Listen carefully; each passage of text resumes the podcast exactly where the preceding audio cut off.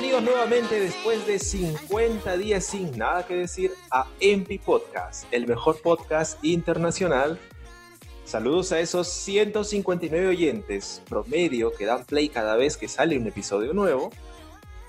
Y en esta oportunidad no tenemos a Luis, pero lo hemos reemplazado con un bot. Adelante, bot. Ah. Adelante, bot. Y además ya tenemos grabado su risa, así que es lo más importante. Eh, en unos momentos vamos a presentar a este bot para que se dé a conocer. Ahora, como siempre, y sin tapujos, les presento al único hombre que cuando va al baño hace llorar al water. Adelante, Manuel de las Casas. Muchas gracias, muchas gracias, mi querido hormiga. Luego te cuento por qué. Pero me da mucho gusto saludar a los 159 oyentes. Esperamos que después de este capítulo no sean 158 o menos. El bot que, que, tenemos ahora definitivamente va a reemplazar muy bien a Luis Otaku. Y ahora, directamente desde la República de Bolívar, el país del comunismo en su peor expresión, de las playas más lindas, tierra de llaneros, tierra de gente luchadora, tierra del merengue, de la salsa, con nosotros, Jesús Manuel del Informal Podcast, el programa que evita que te cuelgues del techo o que te tires por la ventana del bus. Con ustedes, Jesús Manuel, adelante. ¿Cómo están muchachos? ¿Cómo les va? Muchísimas gracias por invitarme a Carlos y a Juan Manuel Tocayo yo soy Jesús Manuel también. Eh, muchísimas gracias por invitarme al podcast, eh, el mejor podcast internacional y, al menos ustedes cuentan cuántos nos escuchan. Yo creo que a nosotros no nos escucha nadie. A veces creo que grabamos y solamente somos nosotros dos que estamos diciendo cosas locas, pero muy contento de estar acá con ustedes y bueno, esperamos disfrutar de esta invitación que, que hace falta a veces intercambiar opiniones entre personas que están cercanas a uno, así sea en nuestro continente. Y pues, eh, como primera parte, para abrir este podcast, justamente tenemos, eh, vamos a conversar, vamos a tener un diálogo bien bacán acerca de eh, cuán difícil, para el caso de ustedes, de repente va a ser mantener su podcast, o como el caso mío, que ya es difícil, mantener un podcast cuando ya se ha retomado tus actividades económicas, ya has vuelto al trabajo, te están pues absorbiendo prácticamente todo el día con con lo que te dice el jefe, el otro jefe, el fulano, el sultano, y con las actividades que a veces uno decide llevarse para casa, ¿no? Para seguir avanzándolas, entre otras cosas, y dices, ¿en dónde queda esas horas que antes le dedicabas pues de lleno a tu, a tu podcast, ¿no? A seguir tu programa. No sé cómo está tu situación actual, eh, Jesús Manuel. Ya te retomaste tus actividades. ¿Cómo está Venezuela? Ah, por si acaso, eh, eh, no sé si lo mencionó acá, pero el hombre es de Venezuela en, la presentación. Eh, entonces, sabemos que todo el mundo está parado en estos, en estos momentos. Todo el mundo, todo Sudamérica, Europa, que ya se está retomando, en, está retomando poco a poco. Sin embargo, particularmente, ¿cómo vas tú, Jesús? Aquí es algo bastante curioso y extraño porque, una vez más, bueno, eh, seguimos dominando la mediática por, por más lo malo que por lo bueno. Eh, pero sí, el país está, está relativamente paralizado, eh, viene paralizado desde hace como tres años de manera eh, radical, pero esto lo de la pandemia evidentemente terminó de, como decimos en, el, en el argot venezolano, de echarnos a la calle. Porque fíjate que aquí se hace algo que se denomina 7 por 7. Todavía no lo entendemos bien, separan siete días a la semana todas las actividades vitales, solo quedan aquellas que sean necesarias, este, como farmacia, venta de alimentos, este, consultas veterinarias, todo lo que sea de salud. Pero eh, a los siete días retomamos el resto de las actividades. Entonces, eh, muchos dicen que no entienden el por qué se ha decidido esto, otros dicen que eso se hace simplemente para evitar que esa tasa de contagio que, que va a estar, porque ha sido imposible pararla prácticamente en ningún país, no sea tan alta semanalmente, sino que, bueno, tienes siete días para que vayas, te contamines o no lo hagas y siete días para que estés en tu casa. Algo bastante complicado, pero no estamos trabajando. Yo que estoy en el sector público, la mayoría de las actividades se hacen a nivel de, teletrabajo, los que puedan. y solo personal esencial se mantiene dependiendo de la actividad que estés desempeñando. Ya, en sí la temática era eh, si, si, si estás manteniendo, ahorita me dices que tú estás trabajando para el Estado, sí. ¿cierto? Ya, entonces sí, estás sí, dando tiempo, por lo que veo, porque estás sacando episodios regulares del Informal Podcast. Yo me he llevado incluso algunos para el trabajo, para escuchar. Pero supongo que el, el trabajo pues no te está absorbiendo completamente las horas que, que solía hacerlo antes, ¿no? Para que tengas ese tiempo. Claro, Sí, sobre todo porque nosotros, eh, mi compañero y yo, Santiago, a quien le mando un saludo si me, si me está escuchando en este instante, este, nos hemos puesto la tarea de no dejar de publicar semanalmente y, y lo hemos, no porque seamos expertos en el tema, pero hemos averiguado o por lo menos nos hemos dado cuenta de que el famoso algoritmo, eh, inclusive puesto para, para la difusión del podcast, te ayuda a posicionarte si al menos tienes regularidad en, en, en, la publicación, así sea una vez por semana, no importa tanto eso. Eh, entonces a veces planteamos una jornada larga. Una jornada larga es que ese bueno, hoy nos sentamos y grabamos cuatro episodios. Ya después queda un trabajo de edición, pero eso nos ha permitido de alguna manera permanecer. Ahorita te, te digo acá, hay como tres, cuatro programas ya grabados y, y estamos relativamente relajados. ¿Pero por qué? Relajados porque en Venezuela se va la luz constantemente relajados porque ya están montados en la red, entonces si pasase algún inconveniente, eh, no nos va a afectar porque ya todo eso está programado. hacer esto que tú estás haciendo, de, de, poder programar una reunión así, nos resulta a veces cuesta arriba, ya lo viste que nos pasó ahorita al inicio de todo, que, que tuvimos una alta. Exactamente. Entonces, tenemos que trabajar siempre con un plan A y un plan B.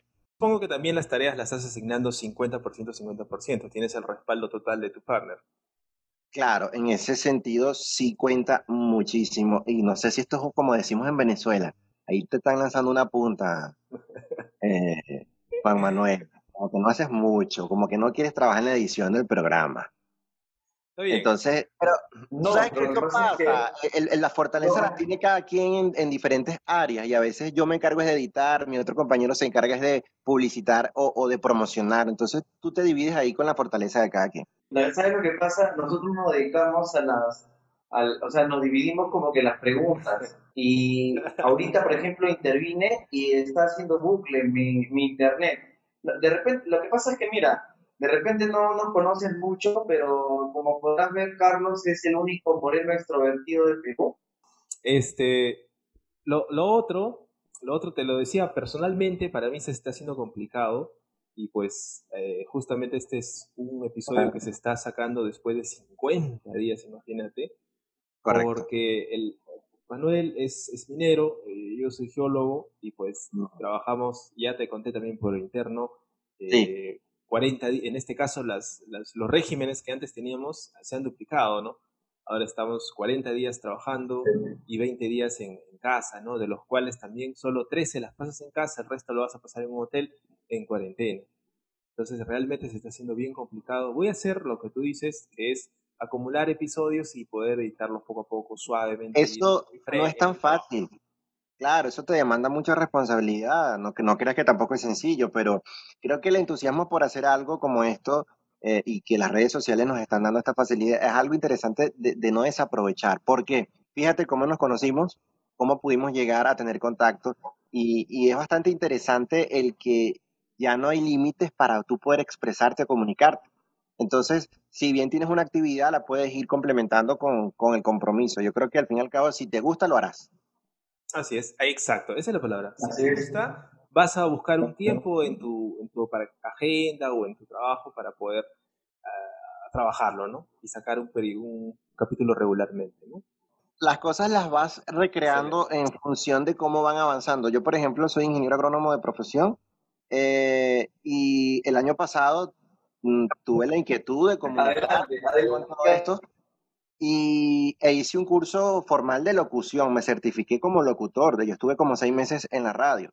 Entonces te das cuenta de que no importa la profesión que tengas. Quise hacer el curso de locución porque tuve la oportunidad, pero eso no significa que no puedas comunicar.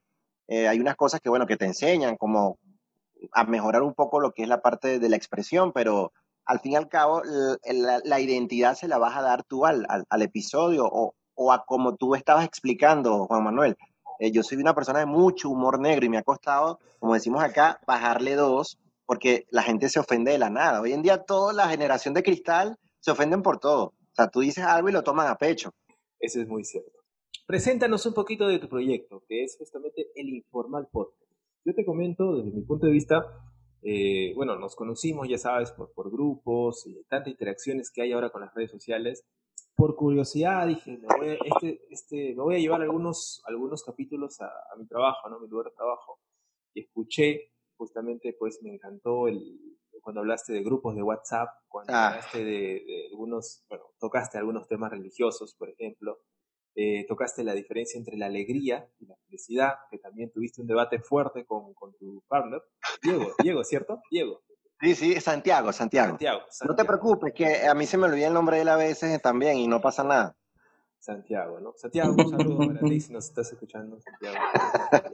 Este, y, y realmente, pues, es algo que, que- que sí fue agradable por los temas que tocas, por la dinámica que tocas y por los personajes que se toman cada uno y empiezan a, a darse duro, aunque sé que al final del capítulo se van a terminar abrazando, ¿no es cierto? No, no. Eh, Es correcto, sí, sí, la idea es esa.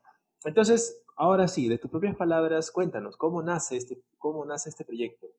Fíjate, el proyecto nace porque un día, eh, después que hice el curso de locución y estuve seis meses en radio, para no extenderme tanto en esta idea, sucede lo siguiente. La radio en Venezuela, no sé a nivel internacional, te permite estar eh, en una eh, producción radial de un programa diario o semanal, al menos durante una hora, tres minutos al aire.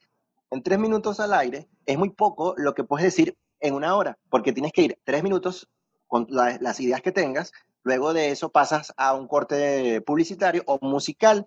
Al fin y al cabo, te quedan 45 minutos entre la publicidad de la emisora y el tiempo que tú dispones. Y de esos 45, la mayoría se va en patrocinio, que son los que financian tu espacio, o publicidad. Te, que- te está quedando como 30 minutos efectivos para expresarte. Yo hice la radio con la intención de poder emitir programas como el informal. Seis meses en la radio me llevaron a entender de que no era mi vía, me sirvió de mucho apoyo, me fogueó mucho, como decimos acá en, en esos términos de comunicarse, pero no me dejaba expresarme como yo quería. Le comento eso a, a- a Santiago, que ya venía con otro podcast, me dice, bueno, pero ¿por qué no hacemos uno nosotros? Oye, ¿te parece? No tenemos equipos, no importa, esto sale así, así, así planteamos la idea y al principio de esta crisis Santiago se trasladaba hacia mi ciudad, que son como, como 100 kilómetros más o menos, cada 15 días. Y así hicimos los cuatro primeros episodios, los grabamos. ¿Y por qué le pusimos el informal? Dijimos, bueno, no tenemos los equipos tecnológicos, no tenemos el- Ah, todo perfecto para grabar algo de calidad. Este, y empezamos a grabarlo con el celular.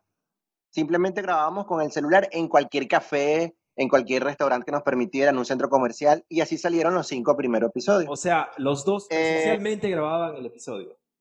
Sí, exactamente. Después cae esta sorpresa de la pandemia y dijimos, oye, ¿y ahora cómo vamos a hacer? Los dos posteriores que siguieron dij- dijimos, bueno, nada, vamos a hacerlo por notas de voz. Una cosa épica, fastidiosa, Ah, su y salieron. Nosotros nos paramos como por un mes porque no sabíamos cómo hacer y dijimos después, no vale. Empezamos a probar cantidad de, de- aplicaciones, nos quedamos con esta, con esta plataforma y, y- y ahora, bueno, ahora del informal, en el fondo, pasamos a preocuparnos tanto por lo técnico que estamos dejando a un lado esos imperfectos que teníamos, esas líneas que se caían. Hay un episodio donde con Santiago, creo que él está en un mercado, que hay una bulla de la patada, pero dio para entenderse la, la conversación. Sí, porque estábamos en un centro comercial y hasta nos interrumpieron, recuerdo yo, que eso, eso fue algo muy cómico. Entonces, eh, la temática del, del- del podcast va en cosas que nos pasan cotidianamente a cualquier persona, evidentemente, bueno, puedes relacionarlo con Venezuela por nuestra parte cultural, pero también eh, lo que le pasa a cualquiera. Por eso el eslogan del programa es, porque te pasa a ti, a mí y a ellos también. Eh, empezamos con diferentes temas. Sabes que están los podcasts que, que hablan de cosas muy formales, eh, de toda la cuestión psicológica humana, y dijimos, bueno, vamos a adaptarlo a nosotros eh, y le ponemos un tono siempre sarcástico, irónico, satírico, y al punto de que hay muchas personas que nos reclamaron, que no les gustaba, eh, pero uno va haciendo como quien dice un nicho de programa y tú vas haciendo tu público. ¿Qué sí dijimos? vamos a empezar confrontando de manera directa la idea, explotamos a la persona al punto de que no nos quiere escuchar porque nos tiene rabia, pero cuando finalicemos vamos a finalizar con una reflexión que, que aterrice, digamos, esa idea de que no somos nosotros directamente con esa posición tan encontrada, sino que es algo con lo cual te puedes identificar. La fórmula ha funcionado.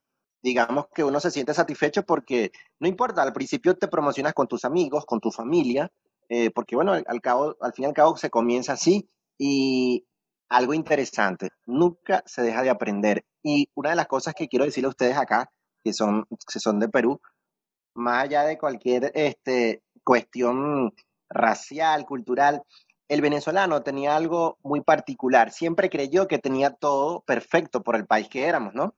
Con esta crisis eh, tuvimos un bajón muy grande de, de ínfula, si bien puede decirse.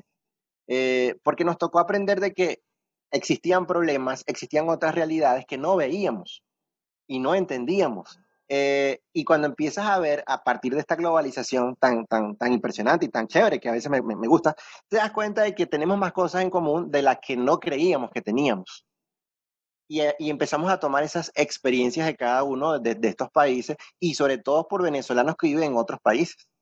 Entonces, cuando tú te encuentras de que eso, e, el famoso grupo eh, delincuencial que se mudó al Perú, venezolano, que ahora lo tienen ustedes allá, que era el tren de Aragua, que lo veníamos comentando, tú dices, ¿cómo estas cosas llegan allá? Y nos hacen ver que nosotros también tenemos nuestras propias miserias, pero tenemos que aprender a ser humildes. Todo esto nos ha llevado a que el podcast tiene que concentrarse en eso, en lo cotidiano que puede identificar a cualquier persona en América Latina, principalmente. Claro, siempre hay este, puntos en, en, en común, ¿no? la política, la, la, la, educación, la idiosincrasia de la gente de bajos recursos, la gente pobre, este, etcétera, etcétera, ¿no? De hecho, de hecho, oye, qué buen tema, ¿no bien? Eh, Jesús, quería, quería consultarte acerca de un poquito de, de la temática de, del podcast que tiene con respecto a la parte de coach. ¿Cómo surge ¿Cómo surge esto de, de, coach? ¿Por dónde nace? ¿Cómo podrían contarnos un poco, por favor? Pa pa fue, particularmente, Ajá. en sí, particularmente el, el, tema de coach se, se, quiere tocar. ¿Por qué ese odio hacia los coach? ¿Qué es lo que has manifestado en, en tu podcast, no? Sí, ¿O es tu sí, personaje, por lo menos, eh, no? Es un poquito de todo, ¿no? un poco de todo. Porque con la crisis en Venezuela, todo el mundo salió a ofertar sus potencialidades. Eh, bueno, yo soy agrónomo, te puedo ayudar a tener un huerto en tu casa. El que es psicólogo, bueno, ahora ofrezco mi servicio vía WhatsApp. Eh, y entonces salieron todas estas personas a jugar mucho con la crisis emocional de, de nosotros. Evidentemente, el venezolano empieza esta crisis desde el punto de vista emocional derivado de lo económico. Entonces todos te hablan con ese tema de positivismo, de que tú puedes, y resulta que al fin y al cabo es para sacarte la plata. Entonces yo le voy a pagar a alguien para que me diga cómo yo tengo que vivir. Y resulta que el, el coach lo que te dice simplemente son pasos que si tú fueses una persona que estuvieses más centrada psicológicamente en todo lo que sucede, te organizarías sin ningún tipo de inconveniente. Resulta que este tema sale porque el, todo el mundo en Venezuela saca un curso de coach. Todo el mundo te ayuda a crecer personalmente. Todo el mundo te hace que vayas a su, a su, a su clínica, a sus sesiones. Entonces yo decía, bueno, pero ya va, yo no tengo la capacidad de esa famosa supuesta resiliencia, y ustedes que son científicos en ese sentido, igual que yo, yo tenía entendido que la resiliencia desde el punto de vista biológico está asociada solo a los animales o, o, elementos biológicos inferiores, esa capacidad que tiene un organismo de, de reponerse a un eventual este, shock de algo y, y él recupera. Lo hemos adaptado entonces a que no, porque ahora somos resilientes, entonces yo tengo que transformar esa luz interna. Y yo decía, ajá, y al final por eso me vas a cobrar 10 dólares la consulta. Entonces paso cuatro sesiones y al final sigo siendo la misma basura de gente. A, partir de ese programa empezaron a escribirnos personas que realmente son coach y nos dijeron, mira, ahí hay algo que no va bien. Y ahí dije, bueno, esto es interesante que nos den su punto de vista. Oportunistas, muchísimos oportunistas, aprovechando la situación de crisis, te ofrecen una panacea, que es el cambio de actitud, y resulta que tienen un día a día tan fatal o tan mierda como tú o como yo. Yo coincido contigo, este, Jesús, coincido plenamente y obviamente, eh, ah, pero yo te diré, ah, o sea, yo he escuchado y visto a coach y coach. Por ejemplo, si tú sintonizas TEDx o TEDx, encuentras gente que no solamente lo dice, sino lo hace. Porque si hay un coach que esté más jodido que tú, si hay un coach que esté más jodido que tú en todo sentido, y no solo el económico, o sea, wow, ¿qué me vas a enseñar, no? O como, por ejemplo, un psicólogo, ¿no? Yo, por ejemplo, eh, Jesús, tengo tres hijos, y, y un psicólogo que no tiene hijos, mmm, yo lo tomo con pinzas. Yo sé que han estudiado, que hay una metodología, bla, bla, bla, bla, bla. Pero también sé que hay muchas enfermedades psicológicas que no se atenúan, sino es que con medicamentos, ¿no? Y eso, digamos que ese es el recurso más utilizado, sobre todo por los psiquiatras, pero finalmente es el que más utiliza. Y, otra no cosa, es tanto el cambio, ¿no? Y otra cosa, Juan Manuel, que es importante que lo dijiste. Si ya hay alguien que estudió cinco o seis años en una universidad formándose como profesional para ayudar a guiar este, la conducta humana, que en este caso es un psicólogo, y el que te medica en muchos casos es el psiquiatra, ahora vienen estos saboteadores mentales o, u organizadores de tu vida a decirte cómo hacer. O sea que ya toda aquel, aquella cantidad de tiempo que yo pasé estudiando en una universidad comiéndome el libro, viene alguien que de la noche a la mañana es un coach espiritual cósmico constelador cuántico. Cuántico. yo digo, bueno, ¿qué vaina es esta? ¿Qué sucedió con este Ajá, que duró reptiliano. Entonces, y el psicólogo, que es el orientador, el que te puede ayudar a organizar con pasos específicos una conducta o a, o ayudar a que tú reconozcas algunas conductas erradas. Ah, no, él ya no sirve. Entonces, por favor, es un fraude total. Creo que debería de, medirse, eh, abrir una escuela, tipo como hacen pues, con los ingenieros, ¿no? Con los licenciados, una escuela ya. Soy un coach por reconocido por la escuela de coach, acá está mi número de, la escuela y, pues para evitar esa aglomeración, ese, esas puestas al mercado de estas personas. Como que construyas un edificio y le digas a un veterinario que lo haga. O sea, zapatero a su zapato. Así es, exactamente. Pero sí, buena recomendación para los oyentes que no estén ahí. TED en español, un buen canal de podcast y canal de YouTube también donde tenemos buenos coach. Algo así. Este, aprovecho la, la interrupción que siempre utilizo para preguntarte, Jesús, ¿qué comentario, qué, qué concepto tienes y con respecto al tema de los grupos de WhatsApp?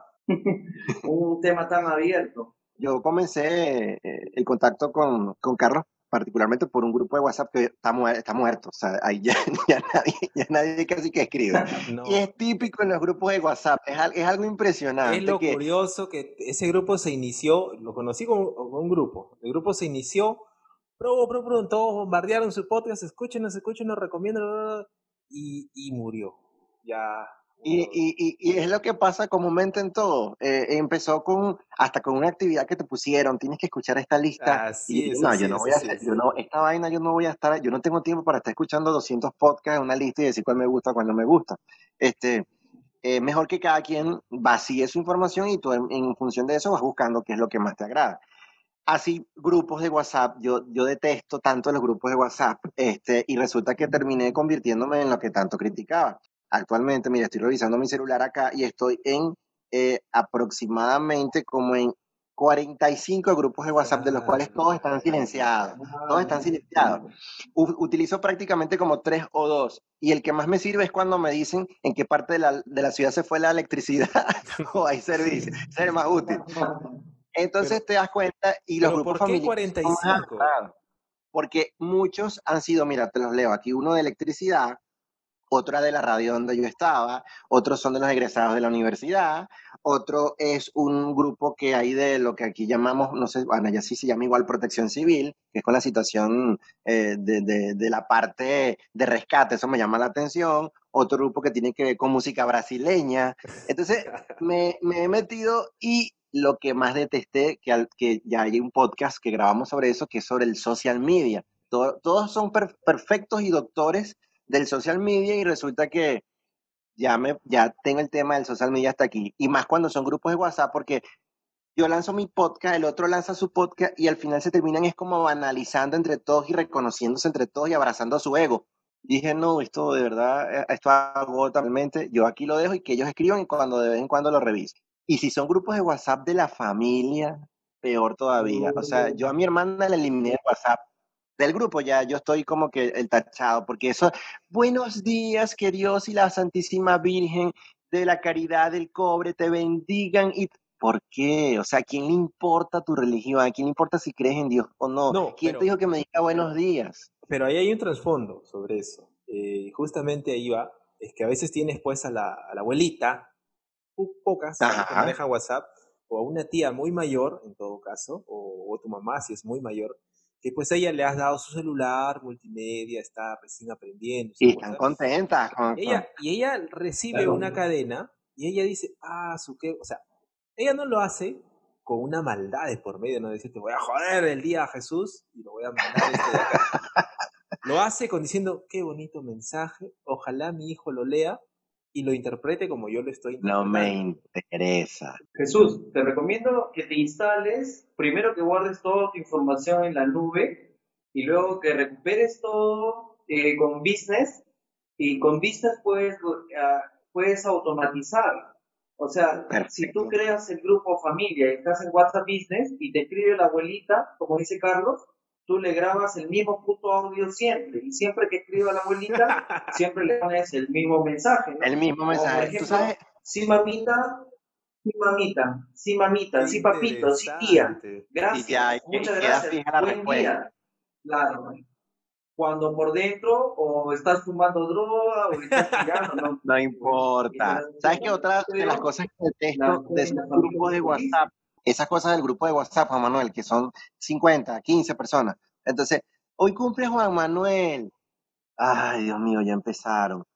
Yo diría así, hoy cumple Juan Manuel en el nombre de los 25 imbéciles que habitamos este grupo, va un saludo colectivo de cumpleaños. Ya, feliz cumpleaños, feliz, feliz cumpleaños, feliz para ti. y entonces la, la, lluvia de stickers ridículos. Manuel, eh, perdón, Jesús Manuel, veo un porcentaje de antisocialismo en tu conducta, en tu carácter. En tu sí, tú sabes que yo soy de las personas que cuando va por la calle se le esconde a los demás para que no lo saluden.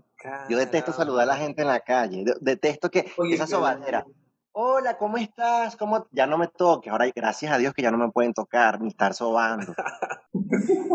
Yo juraba que era tu Oye, Jesús, pero ahora lo estás corroborando y ahora lo estás corroborando. Claro.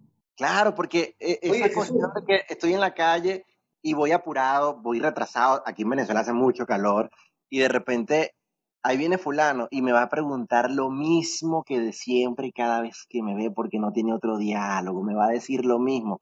Entonces hago que me escondo, pero me terminan viendo y tengo que afrontar las preguntas incómodas. Claro, Jesús, pero qué, qué extraño, tú a tus compatriotas, ¿ah? aquí normalmente los paisanos aquí en, en Perú en general son bastante cálidos, Inclusive, y no lo digo con un, este, un afán ni, racista ni, nada por el estilo, pero muchos de, mucho de nosotros, este, es más, pensamos que, que, de repente a veces hablan demasiado. Sí, a veces de repente son muy melosos, ¿no? Totalmente. O a veces de repente está por la calle y, claro, a mí, por ejemplo, me ha tocado ir por la calle y, que te digan, oye, pana, este, ¿qué y yo por dentro me, me van a decir, concha tu madre, comprate tu, reloj, ¿no? Eh, sí, eso es muy común aquí. Aquí tú estás en una parada de buses, por ejemplo, y alguien te dice, tú le dices a alguien, disculpa, ¿me puedes decir la hora? Es muy normal, y es muy normal entablar con comunicación con cualquier extraño. El venezolano en una, en una fila de un banco, sobre todo en Venezuela, que las colas son la orden del día. Y eso ha sido un choque para el resto de los que nos han recibido porque somos muy confianzudos. y uno entiende que hay que respetar las culturas de los demás países. El venezolano es alguien que de repente está comiendo una galleta y te dice, ¿quieres un poquito? Y te da la mitad. Y eso impresiona a mucha gente y tú dices, bueno, pero ¿quién te dio esta confianza para que tú a mí me... ¿Quién te dio que me hablara para empezar? ¿Quién eres tú? Perfecto. Entonces, por, por lo que me menciona Jesús, eh, ¿Cuándo fue la última vez que te has tomado un selfie? ¿Y qué opinas acerca de la obsesión de, de muchas de las personas de tomarse selfies, se toman selfies, no sé, eh, de repente el público no nos ve, pero de repente la gente se toma una selfie así, o tus paisanos, me encantan esos selfies, dicho sea de paso, se toman fotos así, no sé. Ah, bueno, esos selfies nos gustan a todos, eso, eso lo tenemos muy claro, pero fíjate algo, Juan Manuel. Los selfies. Ah, sí, eso. Este, eh, si tú vas a mi Instagram personal, vas a darte cuenta de que salgo como 10 veces y es mucho. A mí me gustan mucho los paisajes, las estructuras, todas esas cosas. Pero eh, definitivamente hay cuentas que son solamente fotos, porque hay personas que pueden tener un perfil para ellas solamente, pero varían y le dan contenido a eso. Pero, por ejemplo, conozco gente que tiene, suben fotos cada 15 minutos, cada 20 minutos, y todo es la misma maldita posa. O sea, ¿qué, ¿qué, mensaje le quieres dar al mundo? Tienes un vacío en tu vida. No, no, no te sientes lleno.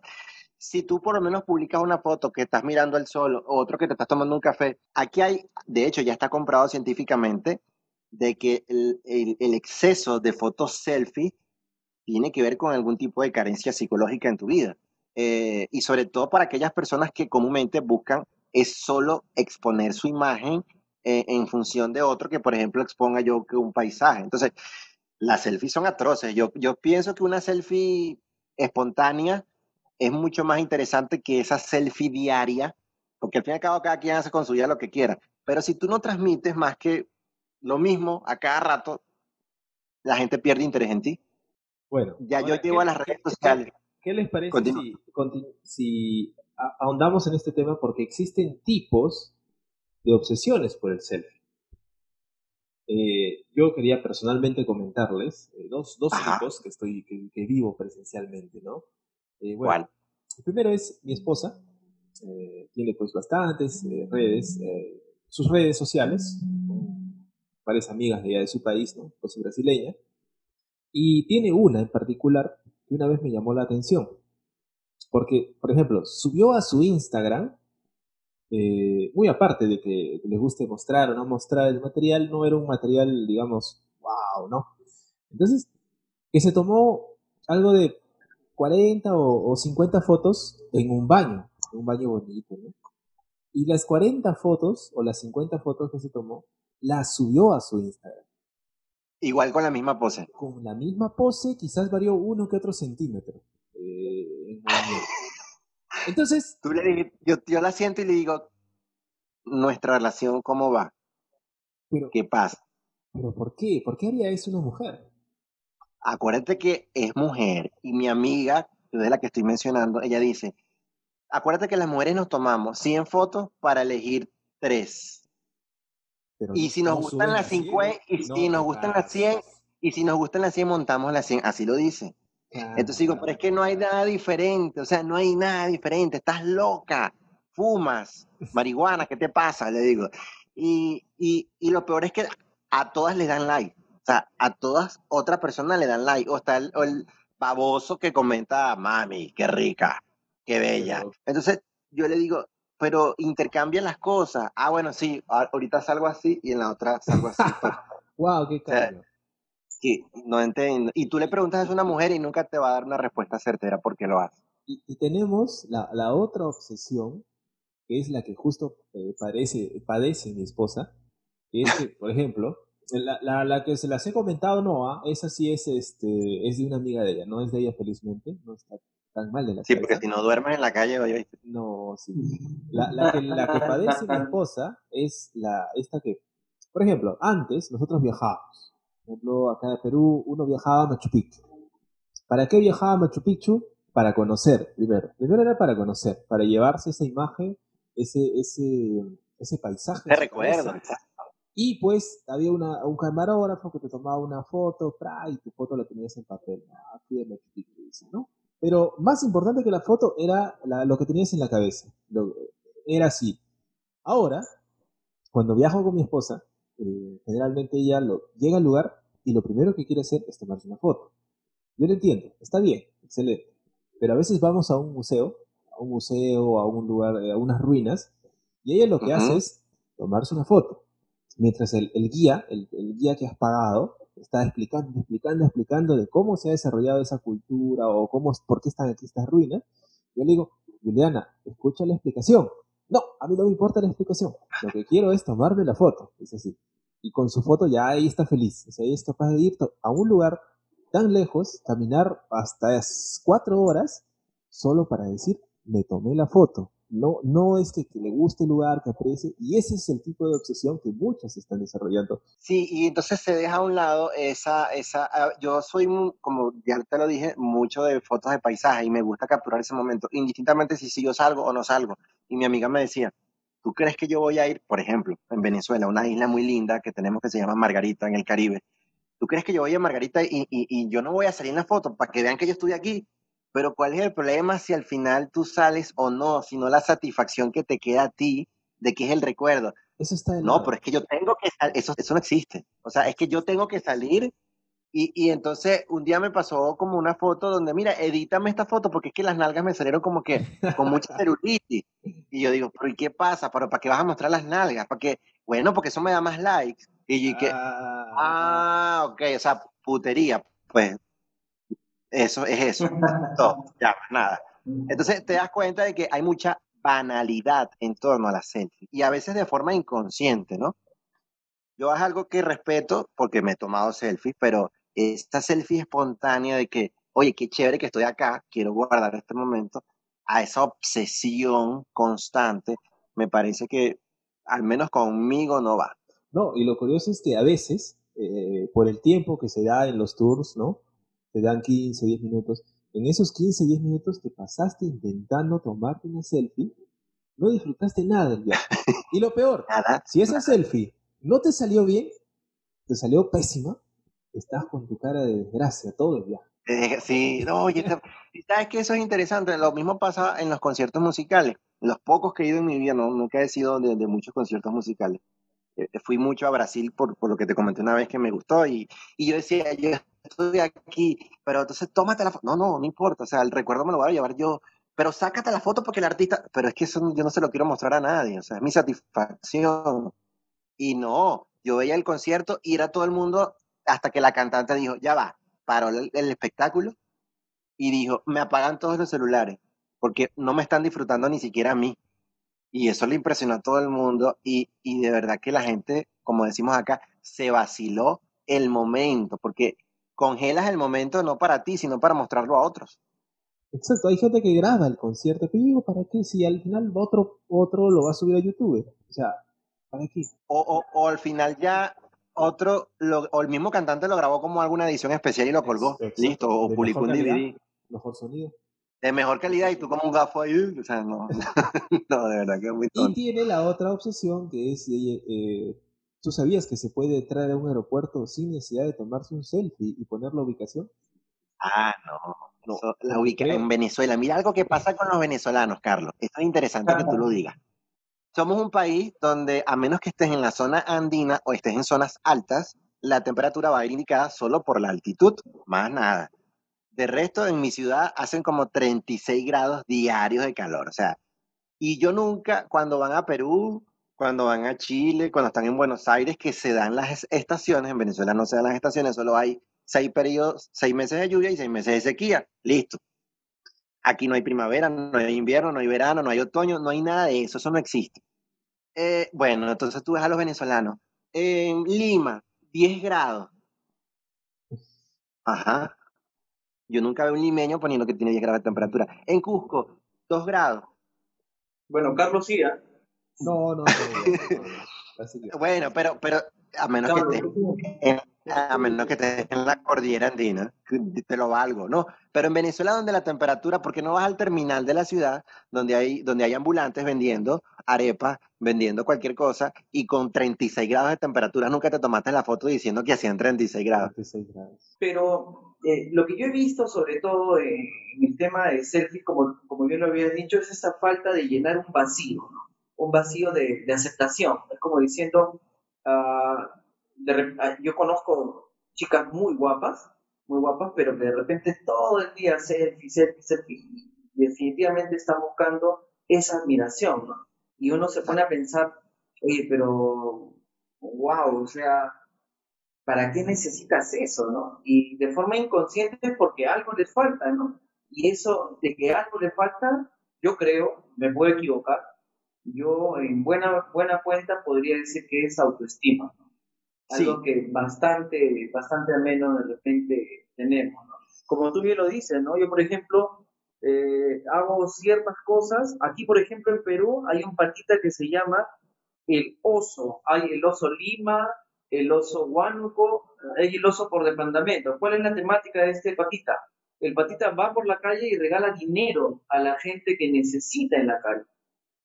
Y lo publica, claro, ya no estamos viendo a Facebook, ¿no? ya estamos viendo que, que, se está llevando esto ya a otro nivel, ¿no? Y yo digo, yo a veces veo un video y, Carlos de repente conoce un poquito, yo, yo digo, ¿no? Concha su madre, yo ayudo más y no ando publicándolo como un imbécil, ¿no? Y menos aún que trato de ganar dinero con esto, o sea, ¿a, dónde, ¿a dónde apunto con esto? Yo pienso que todo va con segunda. Las chicas, adolescentes, aparte de, aceptación, con el tema de los selfies y demás, lo que están buscando, creo, es la oportunidad. Lo que he visto en Venezuela, y por mucha gente que, que, he conversado con ellos, es buscar la oportunidad de hacer fotos, de hacer comerciales, ¿no? Y en ese interín es que todo ya se va degradando, ¿no? Acá, por ejemplo, ah, te digo, hay páginas, por ejemplo, de, de ayudas a venezolanos y hay chicas muy guapas, paisanas tuyas muy guapas que ponen unas fotos pero alucinantes. De repente en Venezuela este, no llegan ni a, ni a fresa, pero aquí son un melón y un melón enorme. Y, y, y, de repente lo hacen con un afán de, repente de trabajo, ¿no? ya no tanto de experiencia, pero en ese interior se, se, degrada todo, ¿no? Eso aquí, A Carlos Escobar que van escribiendo en Media, ¿no? eso se popularizó mucho por el hecho de que, bueno, ya ustedes saben ¿no? lo que se dice sobre las venezolanas, de los Venezuela aún, aún con la pandemia ya está en publicidad en la televisión diciendo mi Venezuela y yo decía, carajo, pero esta gente está, se está muriendo, la gente y todo, aquí van a hacer mi Venezuela. Sí, va a ser una edición virtual, pero ¿cómo diablos van? Y resulta que eso tiene una sintonía ni con la crisis más, ni con la crisis más aguda económica que este país tuvo para mí en el 2017, donde caminábamos por las paredes a ver qué íbamos a comer. Y no, lo digo con ningún tipo de vergüenza, porque no fue una crisis muy aguda. Aquí se dejó de hacer mi Venezuela se, todo se vino a la quiebra, todo se cayó y se seguía haciendo el Miss Venezuela. Y resulta que tiene, una, tiene un poder de convocatoria tan alto en Miss Venezuela, de que, que, como país y como cultura, este, ya, ya forma parte, o sea, ya es una identidad que nos caracteriza. Ni siquiera el gobierno, ni siquiera el gobierno nacional, con todo y, y, y la confrontación que, que existió política, este, se criticó porque de ahí se salieron hasta mise chavistas, o sea, una cosa extraña. Y salió un grupo de, eso fue una cosa, o sea, ha sido un revoltillo de todo. ¿Qué, ¿Qué termino de decir con esto? Jesús, de repente tú no lo sabes, pero en Perú ya vivimos eso hace 30 años. Sí, sí lo, sí lo he leído y me he documentado mucho de que habían, como, como se hace ahorita, tú pides el precio, llegas a un restaurante, pides pagar de una vez para evitar que cuando salgas ya te deja otro precio. Mira, te voy a, te voy a dar dos anécdotas y te voy a demostrar que se puede estar peor y que uno debe valorar lo que tiene, inclusive ahora. Mira, a esto que tú tienes en Venezuela, aumentale tres cosas. Uno, guerra civil interna. Terrorismo. Que el pueblo se levante, pero en armas. No de un día, no dos días, no salir del país, sino que se levante en armas. Y extremistas. Dos, cólera. Añádale una pandemia pero una pandemia por ignorancia y por pobreza llamada cólera. Un mosquito que básicamente vive en el agua estancada, bla, bla, bla. Es probable que lo conozca. Sí, sí, sí, claro. lo tercero, que las puertas del mundo estén cerradas para ustedes. Venezuela. Claro, pero no como, no como Maduro de ahorita, sino que el presidente diga, váyanse a la mierda todo el mundo y Venezuela o Perú pueden solo. Por eso es que te dije que, empezamos a valorar mucho y, y, nosotros, yo entiendo ahorita, y no sé si tenga que ver con la conversación, pero es interesante porque me gusta que la gente lo entienda, sobre todo los que no son venezolanos. Este, el venezolano creía que tenía, como decimos aquí en Venezuela, a la barba del hombre se le dice chiva, ¿no? Entonces creíamos que teníamos a Dios agarrado por la chiva, porque Venezuela nunca tuvo ninguna crisis en los últimos 50 años, mientras que nuestros aquí había muchísimos peruanos, muchísimos ecuatorianos, muchísimos colombianos. Éramos el receptor porque todo estaba bien. Y siempre se nos decía, yo recuerdo, ustedes van a que, no, que oficio de aquí, tranquilo, aquí no va a pasar nada. Bueno, yo llegué momentos en el año 2017 que yo no tenía ni que cenar, ni que desayunar, ni que comer a las tres. O hacía una o no hacía todas. O dejar de comer yo para darle a mis padres. Este, y, nunca, nunca faltó, nunca me dio vergüenza asumir eso, nunca me dio pena decir que estaba pasando necesidad. ¿Qué me enseñó todo esto? Que tenemos que ser humildes, pero también tenemos que aprender a valorar. Hoy en día ya veo, yo, yo estoy pasando hambre, por ejemplo, y, y yo tengo un pan y veo que otro no tiene, yo le doy la mitad de mi pan, porque ya yo sé que es pasar hambre. ¿Me entiendes? Ya yo valoro el hecho de que hoy en día diga, tengo que comer. No importa si es frijol con arroz, pero no me acuesto con el estómago vacío. Entonces, el venezolano que se fue, la primera gran oleada que está en Perú, principalmente en Ecuador, son de venezolanos que tenían muchísimo dinero en Venezuela y que a la mínima de los cambios dijeron, epa, yo no puedo seguir aquí. Entonces se fue a Venezuela a exponer lo peor de nosotros, porque es esa gente que siempre fue pudiente, y obviamente los que no pueden, no pueden salir, como yo, nos tuvimos que quedar a comernos las verdes. Este, y, y, da mucha nostalgia a veces recordar esto, pero a la vez digo, ¿será que nos tenía que pasar para aprender a que otros también podían estar igual? Y lo vimos con los colombianos. Los colombianos fueron personas que por la guerra civil interna que tienen, bueno, millones se vinieron a Venezuela. Entonces te das cuenta de que son no, que... son ciclos y hay que madurar políticamente y eso es lo que nos está costando. Claro. Esto va a tener que cambiar, no, no digo claro. que va a ser ahora.